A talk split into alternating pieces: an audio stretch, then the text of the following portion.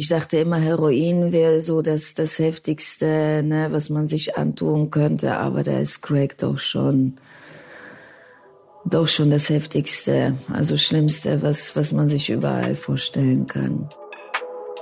Maya nimmt seit einem Jahr Crack, sagt sie. Sie ist Ende 40 und heißt eigentlich anders.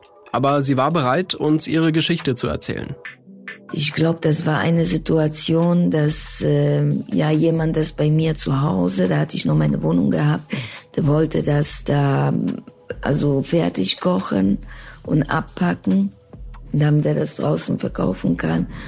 Und da, da hatte ich das das erste Mal probiert, weil ja kein nichts anderes da war, ne? Und ich äh, schon den ganzen Tag unterwegs war und hatte es gesucht. So kam ich dazu, dass ich meinen ersten Stein geraucht habe, ja. Den ersten Stein Crack. Ich bin ganz ehrlich, ich wusste bis zu dieser Recherche kaum was über diese Droge. Wenn wir in letzter Zeit über Drogenpolitik gesprochen haben, ging es ja eher um Cannabis und das ist in Deutschland ja schon längst etabliert. Aber auch eine ganz andere Nummer. Crack habe ich eher mit den USA in Verbindung gebracht. Dort gab es vor allem in den 80ern eine ziemlich katastrophale Ausbreitung. Aber in Deutschland? Die Wahrheit ist, es gibt hier gerade eine Drogenwelle, die sich zu einem regelrechten Crack-Tsunami zu entwickeln droht. Nicht mehr nur an einzelnen Orten, in wenigen Fällen. Es zeigt sich in Statistiken, die immer mehr Todesfälle verzeichnen. Und es zeigt sich auf deutschen Straßen. Abgemagerte Menschen mit schmutzigen Klamotten, manchmal ohne Schuhe. Keine Spritzen, sondern Pfeifen für Crack. Der Crack-Konsum nicht nur in Düsseldorf, in Gesamt-NRW, im Westen Deutschlands, ist offenbar deutlich angestiegen. Das war für mich komplett neu, das hatte ich nicht erwartet. Der einzige Teil von Deutschland, wo wir bisher gar keine Crack-Anstiege gemeldet bekommen haben, ist der östliche Teil von Deutschland. Woher kommt diese Drogenwelle? Warum ausgerechnet Crack? Warum ist das so gefährlich und hat der Staat dem etwas entgegenzusetzen? Das klären wir jetzt.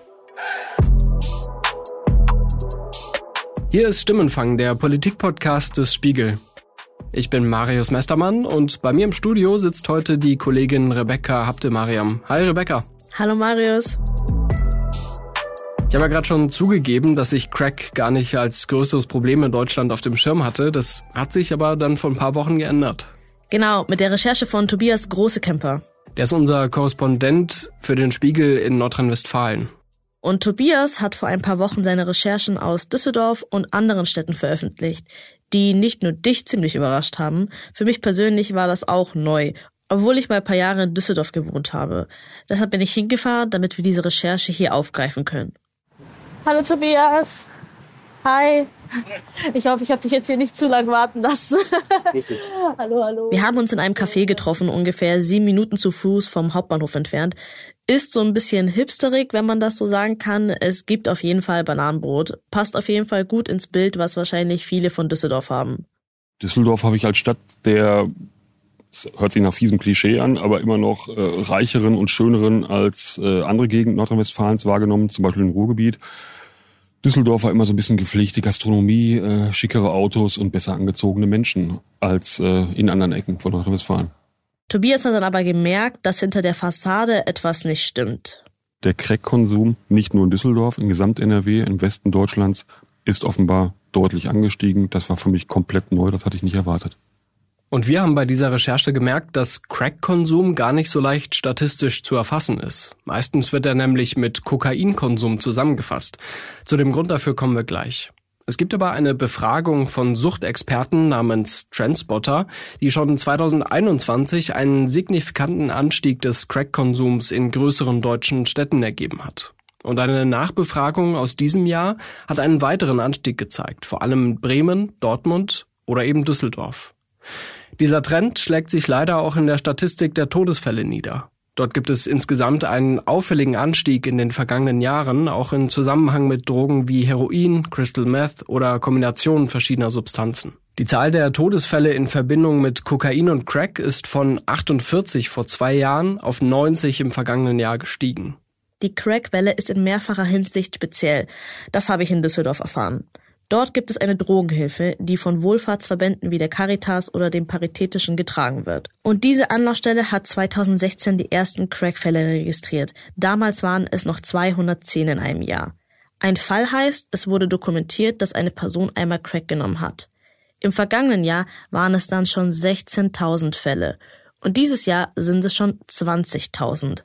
Und das Jahr ist noch lange nicht vorbei. In Düsseldorf ist die Drogenszene an einem Ort besonders sichtbar und das ist der Worringer Platz. Ich habe da in der Nähe mal für mehrere Jahre gewohnt, weil ich in Düsseldorf studiert habe. Hin und wieder bin ich dann sonntags zum Worringer gegangen, um meine Glasflaschen wegzuwerfen, weil da die nächsten Container waren. Die Leute, die da rumhängen, sahen damals ehrlich gesagt schon ziemlich müde und einfach offensichtlich von den Drogen mitgenommen aus. 2021 bin ich dann weggezogen. Und danach hat das offenbar nochmal neue Ausmaße angenommen. Der Worringer Platz ist letzten Endes ein Dreieck, was von verschiedenen Hauptstraßen gekreuzt wird. Und auf dem Worringer Platz befindet sich die offene Drogenszene Düsseldorfs. Es gibt dazu verschiedene äh, Beschreibungen der äh, Boulevardpresse, die in den Schandflex Düsseldorf und dergleichen mehr genannt haben. Tatsächlich versammeln sich dort Menschen und konsumieren dort relativ offensichtlich Drogen, wie ich dann gemerkt habe, eben auch im starken Maße Crack. Also sind wir dann zum Worringer Platz gegangen, um uns die Situation nochmal zusammen anzuschauen. Schau es dir an. Du hast, du hast sehr zerrissene Kleidung, du hast einen körperlichen Zustand, der alles andere als gesund zu beschreiben ist. Du hast Menschen, die da gemeinsam sitzen, die insgesamt extrem ungesund aussehen. Und das liegt dann hier in diesem, an diesem direkten Platz natürlich komplett auf der Hand. Wir kommen jetzt hier gerade auf diesen Platz gelaufen. Hier vorne stehen fünf Mitarbeiter des Ordnungsamtes, die jetzt hier ein bisschen schauen. Wir haben dann auch sofort eine mobile Beratungsstelle der Drogenhilfe gesehen. Das ist so ein kleiner Bus, der auch eine offene Theke hat, wie so bei einer Essensausgabe. Solche mobilen Drogenhilfen sind dazu da, um die Leute genau da abzufangen, wo sie eben Drogen nehmen. Da sind wir dann rübergegangen. Ja, die Leute sagen, ich brauche fünf Spritzen und die kriegen fünf Spritzen mit einer entsprechenden Nadel, die kriegen Filter dazu, die kriegen Alkoholtupfer, also das ist ja das, was wir Safer Use Minimum liefern. Äh, wenn die wollen, können die auch noch sauberes Wasser haben. Das in dem Wagen steht Michael David und erklärt uns das klassische Hilfsangebot, zum Beispiel für Konsumenten von Heroin. Er arbeitet schon seit dem Jahr 2000 bei der Düsseldorfer Drogenhilfe. Man sieht die Leute offen ihre Crackpfeife anzünden. Das geht sehr schnell, das ist recht unkompliziert. Die Leute konsumieren deutlich ungehemmter als Heroin, wo sie sich vielleicht noch ein bisschen in der Ecke verstecken oder so, wo das vielleicht noch ein bisschen aufwendiger ist mit Aufkochen und so weiter. Aber auch bei Crack geht es ums Aufkochen. Denn um Crack herzustellen, muss man nämlich Kokain mit Backpulver, Natrium oder Ammoniak mischen und es dann eben aufkochen. Es bilden sich kleine weiße Klumpen. Das sind dann die Cracksteine. Meistens werden die mit speziellen Crackpfeifen geraucht. Das sind so kurze, dünne Glasrohre, an deren Enden noch eine kleine hohle Kugel ist. Manche Leute inhalieren das Crack über eine als Zigarette gedrehte Alufolie, die dann auch erhitzt wird. Das Landeskriminalamt in NRW bekommt davon offenbar wenig mit. Aus polizeilicher Sicht sei die Ausbreitung von Crack bisher nicht feststellbar. Das liege auch daran, dass der Stoff nur kurz haltbar sei und Konsumenten, Zitat, in den meisten Fällen Kokain kaufen und das selbst aufbereiten. Crack hat eine verheerende Wirkung auf die Konsumenten. Der Suchtdruck ist offenbar enorm hoch. Und die Menschen, die abhängig geworden sind, richten sich innerhalb relativ kurzer Zeit zugrunde. Sie verlieren oft ihre Wohnung. Es gibt Studien, die sagen, bis zu 30 Prozent äh, werden schnell obdachlos. Und für sie steht nur noch die Droge im Mittelpunkt. Alles andere wird vernachlässigt. Körperpflege, Körperhygiene, Klamotten, all diese Dinge geraten komplett in den Hintergrund. Und weil das passiert, sind die Menschen sehr, sehr schnell komplett zerstört. Der Crack-Konsum geht auch ins Geld. Eine Frau hat Tobias erzählt, dass sie für eine Pfeifenfüllung zwischen 5 und 10 Euro zahle. Manche rauchen 20 bis 30 Einheiten am Tag, wenn sie es sich leisten können. In der Regel werde geraucht, bis kein Geld mehr vorhanden sei. Und diese Abwärtsspirale schlägt sich dann auf der Straße nieder und wird auch für Unbeteiligte sichtbar. Michael David schildert seine Beobachtungen so. Die Verwahrlosung sehe ich bei Klienten, die ich über Jahre kenne, die in relativ kurzen Zeitraum auch rein optisch von Gesicht, von Haut und so weiter wo man sieht, da ist ein körperlicher Verfall innerhalb von relativ kurzer Zeit, ja. Und das ist, glaube ich, die verheerendste Auswirkung, die diese Droge im Vergleich zu einigen anderen hat.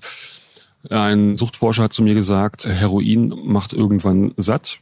Das heißt, du hast irgendwann dein Quantum erreicht, Crack macht gierig. Du willst immer mehr, du willst immer weiter, bis dein Geld alle ist oder bis du gar nicht mehr kannst. Und das endet eben häufig im kompletten körperlichen Zusammenbruch. So ist die Lage in Düsseldorf. Es gibt aber weit darüber hinaus ein ziemlich auffälliges Muster. Was wir jetzt gerade sehen, ist der einzige Teil von Deutschland, wo wir bisher gar keine Crack-Anstiege gemeldet bekommen haben, ist der östliche Teil von Deutschland. Das ist Esther Neumeier. Sie leitet die Deutsche Beobachtungsstelle für Drogen und Drogensucht am Institut für Therapieforschung in München. Dort habe ich sie besucht, in ihrem Büro im Stadtteil Schwabing. Und das liegt ganz stark daran, sagen die Kollegen von da, dass die halt Crystal Meth haben. Also die haben ein anderes billiges Stimulanz in der offenen Drogenszene und sagen deshalb, na ja, Crack ist dann nicht so attraktiv, weil wir haben ja schon Crystal Meth. Das klingt jetzt ehrlich gesagt auch nicht so viel besser. Aber es erklärt zumindest, wieso sich Crack nicht so stark in Ostdeutschland ausgebreitet hat. Aber woher kommt die Welle im Westen? In meiner Vorstellung war das eigentlich ein älteres US-amerikanisches Phänomen. 80er Jahre USA ist das richtige Stichwort. Da ist es eigentlich losgegangen mit Crack und auch davor war es eben schon so, dass Kokain sich verbreitet hatte. Also so ein bisschen das, was wir jetzt gerade sehen. Erst Kokain, dann kommt Crack. Hatte man damals auch schon. Der Stoff kam damals in großen Mengen aus Südamerika. Gleichzeitig gab es eine hohe Arbeitslosigkeit durch die Politik des damaligen US-Präsidenten Ronald Reagan. Viele Menschen, die ihren Job verloren hatten, fingen dann aus Verzweiflung an, mit Crack zu dealen. Reagan wiederum verschärfte den sogenannten War on Drugs. Mehr Härte, mehr Polizei, überfüllte Gefängnisse. Ein Großteil der Inhaftierten waren Afroamerikaner, die schon für den Besitz geringer Mengen zu sehr langen Haftstrafen verurteilt wurden. Mehr Infos dazu gibt es in den Show Notes. In Deutschland ist es dann eher in den 90er Jahren größer geworden, das Phänomen Crack. Auch in Deutschland eben, ne, es wurde erst Kokain verbreitet, dann kam Crack. Ja, und jetzt war es eine Weile lang sehr viel weniger, fast verschwunden. Und jetzt hatten wir dann wieder sehr viel mehr Kokain und siehe da, jetzt kommt dann auch Crack so ein bisschen zurück. Und man hat so ein bisschen den Eindruck, dass sich das etwas wiederholt. Unter eben anderen Vorzeichen, was heute anders ist als früher, ist, dass wir generell mehr oder dass Menschen, die Drogen konsumieren, generell mehr verschiedene Drogen konsumieren. Ein Hotspot ist der Hamburger Hafen. Dort haben die Behörden vor zwei Jahren auf einen Schlag eine Rekordmenge von 16 Tonnen Kokain sichergestellt. Dieses Jahr fand der Zoll eine Ladung von 10 Tonnen. Der Stoff, der im Juli sichergestellt wurde, soll einen Straßenverkaufswert von mehr als 500 Millionen Euro haben. Oder, wenn man ihn streckt, sogar bis zu mehr als einer Milliarde Euro. Und das ist nur der Stoff, der in Hamburg abgefangen wurde. Auch Belgien und die Niederlande sind sehr beliebte Umschlagplätze für kriminelle Drogenbanden. Der Staat ist auch dort überfordert. Und beide sind unsere Nachbarländer. Es wird in Süd- und Mittelamerika halt angebaut, ähm, wird raffiniert an unterschiedlichsten Orten und kommt mittlerweile auch über mehrere Routen in Europa und Deutschland an. Auch schon seit langer Zeit. Kokain ist jetzt nicht neu, aber es ist eben so, dass die Anbaugebiete sich in den letzten Jahren immer weiter vergrößert haben, nach allem, was man weiß. Und dass wir auch sehen tatsächlich, dass die Reinheit des Kokains, was gehandelt wird, sehr hoch ist. Das heißt, der Wirkstoffanteil ist sehr hoch. Und damit ist es natürlich attraktiv für jemanden, der jetzt sehr abhängig ist, das auch zu kaufen. Vor allem bedeutet das aber auch, dass Kokain aktuell extrem billig ist. Und Crack wird sogar noch billiger verkauft. Oft wird es auch noch mit anderen Drogen gestreckt, was den Preis nochmals runterdrückt. Dem Paritätischen Armutsbericht zufolge waren 2021 14,1 Millionen Menschen in Deutschland von Armut betroffen. Das sind so viele wie noch nie. In NRW-Städten wie Dortmund, Duisburg, aber auch Düsseldorf liegt die Armutsquote sogar weit über dem Bundesdurchschnitt. Da kommt eine besonders billige Droge also gerade recht. Das heißt aber nicht, dass jetzt alle Kokainnutzer auf Crack umsteigen werden. Tatsächlich rauchen überwiegend Leute Crack, die auch vorher schon Opioide genommen haben, zum Beispiel Heroin. Auch Maya, die wir am Anfang schon gehört haben, hat diesen Weg hinter sich. Der Übergang zu Crack hat aber noch über ihre Regeldroge stattgefunden, und zwar Kokain. Ich glaube, das war eine Situation, dass äh, ja jemand das bei mir zu Hause, da hatte ich noch meine Wohnung gehabt, der wollte das da also fertig kochen und abpacken, damit er das draußen verkaufen kann. Und da, da hatte ich das das erste Mal probiert, weil ja kein nichts anderes da war, ne? Und ich äh, schon den ganzen Tag unterwegs war und hatte es gesucht so kam ich dazu, dass ich meinen ersten Stein geraucht habe, ja. Seitdem hat Maya ihre Wohnung verloren und wohnt aktuell in einer Wohnunterkunft für Frauen. Ihre Arbeit kann sie wegen ihrer Suchtkrankheit nicht mehr ausüben. Um an Geld für Drogen zu kommen, muss sie deswegen zu anderen Mitteln greifen. Ja, ich versuche erst mit meinem Hartz IV so, so lange wie es geht auszukommen. Ne? Klar, dann tut man manchmal auch, äh, wenn man an gute Qualität rankommt, bisschen mehr was zu kaufen und es dann wiederum zu verkaufen. Also so halte ich mich letzte Zeit am besten mit über dem Wasser, weil ja mit Klauen wirst du auch erwischt und dann, dann droht dir Haft wieder. Jetzt habe ich noch ein bisschen gesundheitliche Probleme mit dem Bein. Da will ich auch nicht mit im Gefängnis kommen, weil ich schon die Erfahrung gemacht habe, dass die da wirklich sehr, sehr ja zu übelsten Bedienungen einversorgen. Ne? Und ja, da versuche ich, so gut es geht, kriminell frei zu bleiben. Der Großteil der Cracknutzer ist eigentlich männlich. Das ist nicht ungewöhnlich, weil die meisten harten Drogen überwiegend von Männern genommen werden. Dieses Geschlechterungleichgewicht kann aber für Frauen super gefährlich sein. Also das äh, ist wirklich schon so wild geworden, dass selbst manchmal Typen Frauen irgendwie gewalttätig äh, gegenüber werden und denen das wegnehmen. Ja, also sehr oft hat man das hier, dass dass es den Typen wirklich scheißegal ist, ob du jetzt eine Frau bist oder ob du ein Typ bist. Ne? Auch insgesamt nimmt sich durch Crack eine Grenzverschiebung in der Drogenszene wahr. Ja, es ist alles viel brutaler geworden, asozialer, wenn ich das so mal ausdrücken darf. Äh, die Leute, die, die haben einfach ja keinen Respekt voreinander. Ne? Es gibt zwar viele individuelle Beweggründe, aber auch bestimmte Risikofaktoren, die Menschen eher dazu verleiten, Crack zu rauchen. Zum Beispiel, wenn eine Person vorher schon harte Drogen genommen hat, wenn sie aus sozial schwachen Verhältnissen kommt oder eventuell sogar schon obdachlos ist. Das lässt sich ja vergessen, ne? Für, für einen Moment lässt es sich vergessen, was für eine Scheißsituation man sich befindet. Ja, wobei, man weiß ganz genau, damit änderst du nichts an deiner Situation, im Gegenteil. Aber ja, wenn man sowieso schon in diesem Loch sitzt, ne, dann willst du ja auch so, so eine kleine Pause haben, die dich dann auch so ein bisschen vergessen lässt, ne, wo man sich so ein bisschen Glücksgefühl auch holen kann. Glücksgefühl, ja, das ist leider trügerisch. Konsumenten schildern ein sehr, sehr kurzes Zwischenhoch, stärker als bei Kokain, aber auf diese wenigen Minuten folgt dann wieder der Absturz. Am besten gar nicht ausprobieren, sowas muss man nicht ausprobieren, ne? weil ich sag mal so, bei Heroin, ich dachte früher immer, Heroin wäre wirklich so Endstation, schlimmer gibt's da nicht mehr, ne? Aber dieses Crack, das überwiegt doch. Maya versucht aktuell ihren Crack-Konsum zu reduzieren. Sie raucht nur noch einmal am Tag, manchmal gar nicht, weil sie eine Wunde am Bein hat, die sonst nicht heilen würde. Es ist aber super schwer von Crack loszukommen, weil die Droge extrem abhängig macht. Das sieht auch der Leiter der Düsseldorfer Drogenhilfe, Michael Habaum. Manchmal ist das ähm, eine Zumutung, äh, hier zu arbeiten, das muss man schon sagen. Letzten Endes, glaube ich, finden wir im interprofessionellen, interkollegialen Umgang damit was, wo wir, ja weiß ich nicht, ein gutes Stück abhärten und uns immer wieder auch auf diese kleinen Erfolgserlebnisse fokussieren können, die wir haben, dass Menschen den Tag überleben. Die Abteilung hier heißt nicht ohne Grund Überlebenshilfe. Und wir sind immer froh, wenn wir die Menschen begleiten können. Wir akzeptieren erstmal die schwere Abhängigkeit. Das hilft natürlich auch, dass man nicht jeden Tag enttäuscht ist, wenn jemand wiederkommt. Und im Endeffekt schöpfen wir unsere Kraft daraus, dass wir einzelnen Menschen kleinere Hilfestellung leisten können. Nordrhein-Westfalen ist eines von nur acht Bundesländern, wo es sogenannte Konsumräume gibt. Die Düsseldorfer Drogenhilfe hat auch einen. Diese Konsumräume sind dazu da, um Drogenabhängigen einen sicheren Raum zu bieten, in dem sie dann unter hygienischen Bedingungen ihre selbst mitgebrachten Drogen dann konsumieren können. So kann man zum Beispiel Infektionskrankheiten verhindern und es passt eben jemand auf, dass beim Drogenkonsum nichts Schlimmeres passiert. Tobias und ich haben uns das vor Ort angeschaut. Habaum. Grüße Sie, Herr Habaum, große Camper. Wir stehen vor der Tür. Irgendwo reinkommen? Oder? Ich komme runter. Danke, bis gleich. Jo, ciao. Herr Habaum holt uns dann an der Tür ab und führt uns in einen Innenhof, wo dann auch schon direkt der Konsumraum ist. Von außen sieht man aber erstmal nur so einen grauen Betonklotz mit einer schweren blauen Tür. Aber dafür ist dann drinnen von dem Beton kaum noch was übrig. Naja, das ist ein ganz nüchterner Raum, ne? mit vielen Spiegeln, mit Edelstahlablagen.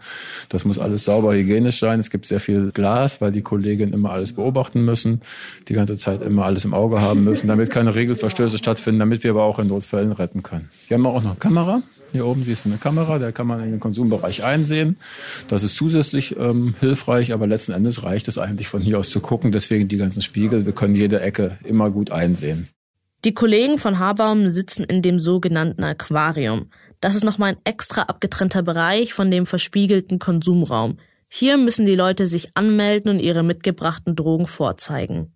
Wir haben eine selbstprogrammierte, sichere Datenbank, wo wir schauen, dass die Menschen, die zu uns kommen, auch mit den Daten erfasst werden, damit wir auch nachher die Fakten haben, wer konsumiert was, wen können wir ansprechen, auf andere Probleme, die wir noch erfassen. Wir wollen ja nicht nur den Konsum bieten. Und dann bekommen die Menschen Konsummaterial, das halten wir in dem Aquarium natürlich auch vor. Wir haben Crackpfeifen, wir haben Alufolie zum Heroinrauchen, wir haben Spritzen, sechs verschiedene Nadelgrößen, wir haben Kochsalzlösung, Ascorbinsäure, Abbinder, also Venenstauer, natürlich eine ganze Menge Desinfektionsmittel und natürlich auch den Koffer zum Retten für den Fall der Fälle. Während der Pandemie seien deutlich weniger Menschen in diesen Konsumraum in Düsseldorf gekommen, sagt Habaum. Offenbar suchten sich diese Menschen andere Orte. Nach der Corona-Hochphase scheint sich das aber geändert zu haben.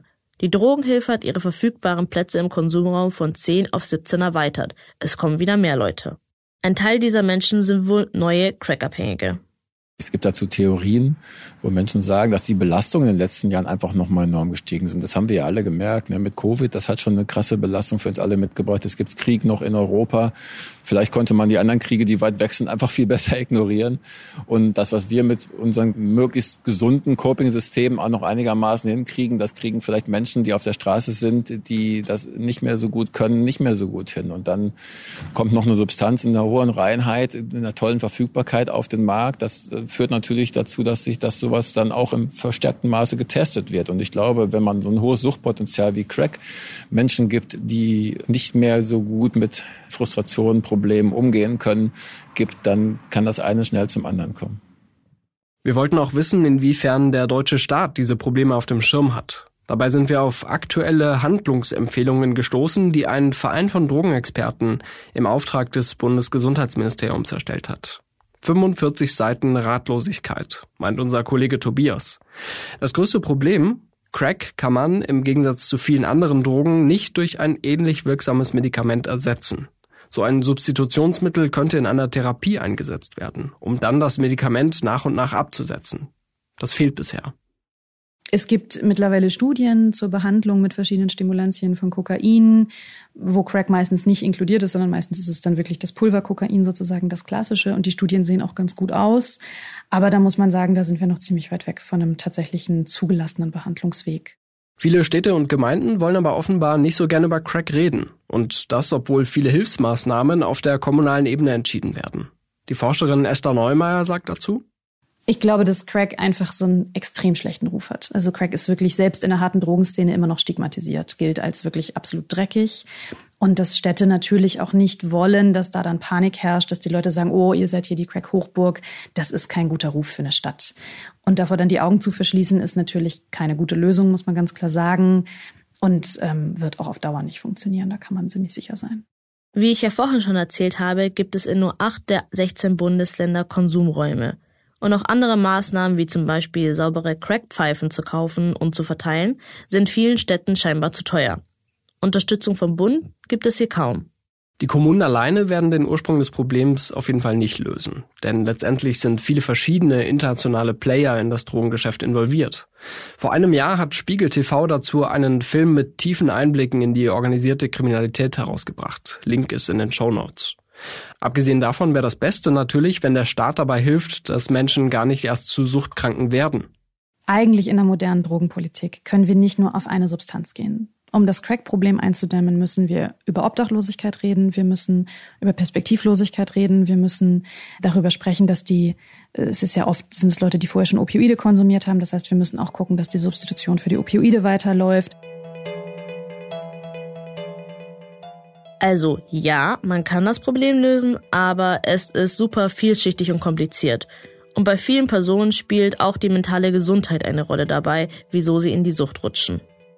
Ja, die, die logischste Erklärung dafür, das, die, das sind immer so diese psychischen Probleme, ne, die man nicht bewältigen kann. Neugier würde ich jetzt weniger sagen, weil man doch schon irgendwo auch noch von der Schule informiert ist, dass Drogen nichts Gutes ist. Es ist ja einfach äh, Gift für den Körper. Ne? Ja, man möchte irgendwo irgendwelche Probleme damit unterdrücken ne? oder um, sich davon frei machen. Und im Endeffekt ist es so, dass Drogenkonsum und die Probleme, die mit Drogenkonsum einhergehen, ganz stark einfach auch soziale Probleme sind und psychologische Probleme und gesundheitliche Probleme. Und deshalb ist nur eine Lösung eigentlich gar nicht möglich, sondern man braucht wirklich ein Netz aus Maßnahmen. Die Forscherin Esther Neumeier verweist darauf, dass sich Deutschland an einer anderen Stelle engagiert.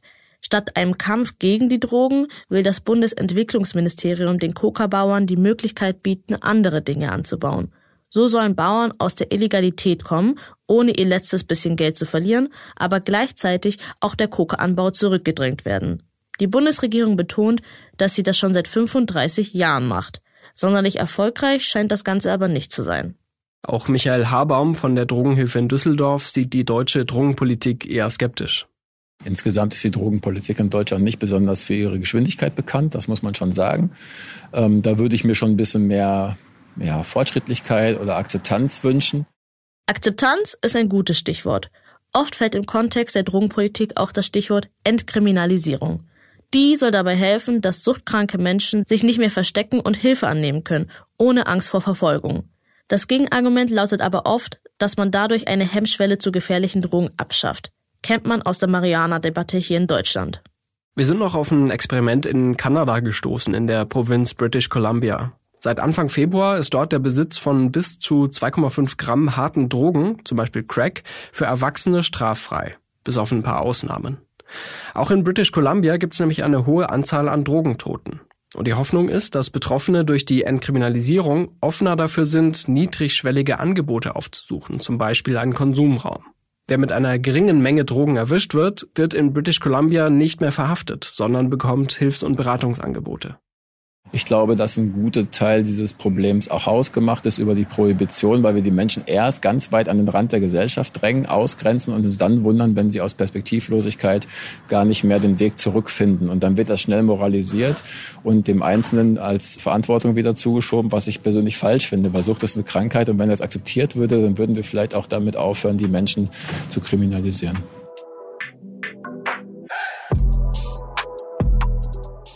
Es ist unwahrscheinlich, dass Crack demnächst wieder aus Deutschland verschwindet. Bei dem krassen Anstieg der Zahlen schaut es wohl eher nach dem Gegenteil aus.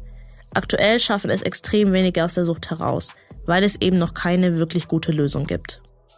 Tatsächlich sind wir da momentan in einer Therapie gar nicht so wahnsinnig weit. Und das ist auch eine große Forderung, zu sagen, wir müssen die Therapiemöglichkeiten unbedingt besser erforschen für Crack.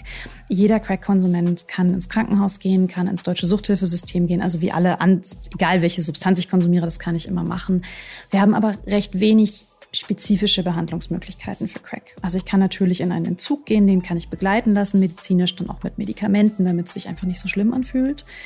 Und dann kommt eben der lange, lange Weg der Reha. Und wie gesagt, eben meistens ja auch Menschen, die ganz viele verschiedene Probleme haben. Das heißt, dann kommt ja auch das ganze Leben wieder aufzubauen an ganz vielen Stellen. Das Gute in Deutschland ist, das zahlt die Krankenkasse im Normalfall, diese Behandlungen. Ähm, und trotzdem ist es schon echt auch ein schwieriger Weg.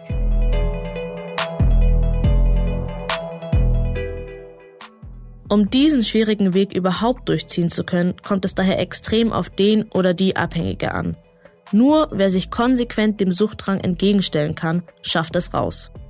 Für mich selber wünsche ich mir mehr normales Leben, dass ich wieder arbeiten gehe, eine Wohnung habe und äh, ja wieder an den normalen, an der normalen Gesellschaft auch wieder teilnehmen kann. Ne? Hoffen wir für Maya, dass sie sich aus dieser Spirale befreien kann und die nötige Unterstützung bekommt.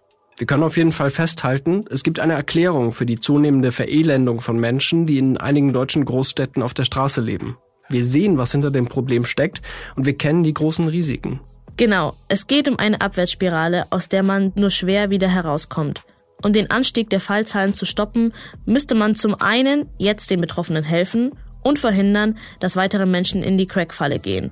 Frustrierend ist, dass das Problem zwar auf verschiedenen politischen Ebenen angekommen ist, aber bisher kaum effektive Gegenmaßnahmen existieren. Wer akute Hilfe sucht, kann sich bei verschiedenen Organisationen melden. Zum Beispiel beim Roten Kreuz, bei der Deutschen Hauptstelle für Suchtfragen oder bei der Sucht- und Drogenhotline. Weitere Infos dazu gibt's in den Show Notes.